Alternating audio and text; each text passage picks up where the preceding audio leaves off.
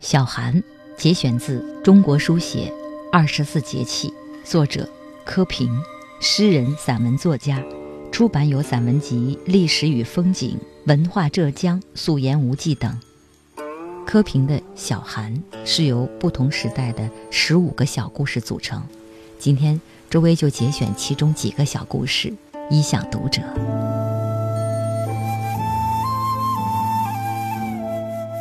进入小寒第一天，松江乡绅顾清在城南的小斋里敲冰煮茗，喝手读书。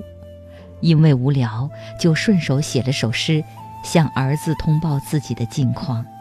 诗题叫《十二月一日寄书天已有感》，用主查韵。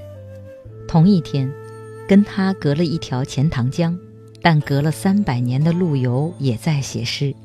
却因那天气候晴暖，心情大佳，加上近日病情亦有好转，于是策杖出去散了一回步。有十二月一日，诗自记其事云：“病愈都忘老，情和已似春。”他的诗名比顾清大，又是主战英雄、爱国典范，是否气象部门对他有特别关照，亦未可知。而杜甫诗才更高。享受的级别自然更加不同。按专家考证，永泰元年他六十岁，携家小自铜鼓避兵剑南，同样也写了诗，而且诗题也叫《十二月一日》。诗云：“即看燕子入山飞，岂有黄鹂立翠微？短短桃花临水岸，青青柳絮点人衣。”一路上不仅桃花流水，连燕子、黄鹂也飞来了。当然，官当不成，生活环境好一点儿也是应该的。进入小寒第二天，是北宋的天庆节兼亡国日。因真宗赵恒生于乾德六年的这一天，以生日为国庆，是他家家法。不过遵旧制而已，也不算有什么特殊。《宋史本纪》说他是太宗第三子，老妈李姓，品貌技艺不详。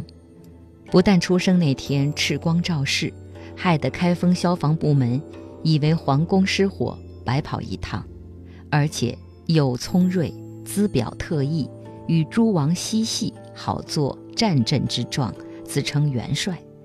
可惜他喜欢武功。他的子孙却喜欢文艺或文艺女青年，因此一百三十年后的这一天，在城外驿舍一宿没睡的宋徽宗，终于盼来了和谈成功的好消息。在《靖康要录》卷十里描述君臣百姓情状，相当真实，比司马迁强多了。除了反映宋朝人民爱好和平的美好愿望，亦有文化方面的因素在焉。因再过几天就是著名的腊八节，东京大相国寺里的八宝粥那可是天下一绝，还有礼盒炒栗、送扫鱼羹什么的，让人一想起就流口水。合一签了，至少保证今年还有的吃。因此，不管怎么说，这个冬天不算太冷。进入小寒第十天。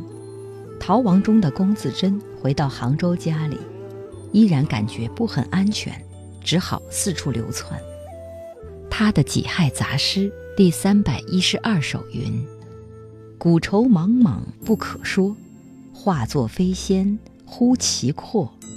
江天如墨我飞还，折眉不为蛟龙夺。”下有自注：十二月十日，携女心游焦山。归州大雪，祝家都说他是带了女儿游镇江，显然不合常识。自己的命随时都保不住，哪会再坑害家人？这里的“心”是假借，前意为商，以商地名心故也。而女商即女妓。所谓“商女不知亡国恨，隔江犹唱后庭花”，以自嘲反正死到临头，不妨苟且偷欢之意。别忘了，他外公是段玉裁，他从小是得妻亲制的。在考前有诗称：“设想英雄垂暮日，温柔不住住何香。轻使他年繁点染，定宫四季雨凌霄，坦白的已够彻底。至于祝语里的雪是不是真的，也很难确定。看看他女友的《东海渔歌》，被邝周仪糟蹋成什么样子了？他的遗稿落在魏源手里，又能幸运到哪里去？诗里的注到底是魏写的，还是他自己写的？谁也不知道。起码也是两人合作吧。因此，那天是否真有大雪，要看姓魏的是不是想下了。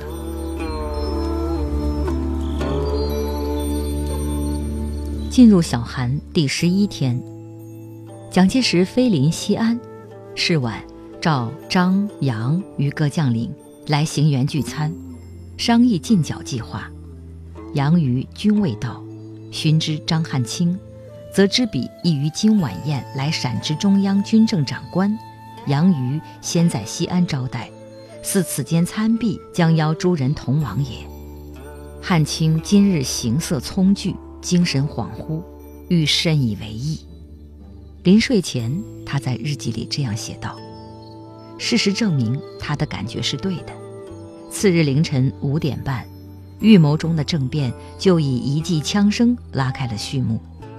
由于当天的日记至今没有公布，对此有兴趣的人依然只能借助1937年6月官方抛出的《西安半月记》。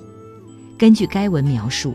危难中的总统，当然还如平时一样镇定，甚至比平时更镇定。判断情况，制定应策，奋勇突围，一切都有条不紊。即使被抓住时发现没穿鞋，而且脚上只有一只袜子，也可以解释是因为气候太热的缘故。好在旁边就是唐玄宗和杨贵妃洗出一首著名长诗来的华清池。也不能说完全是说谎。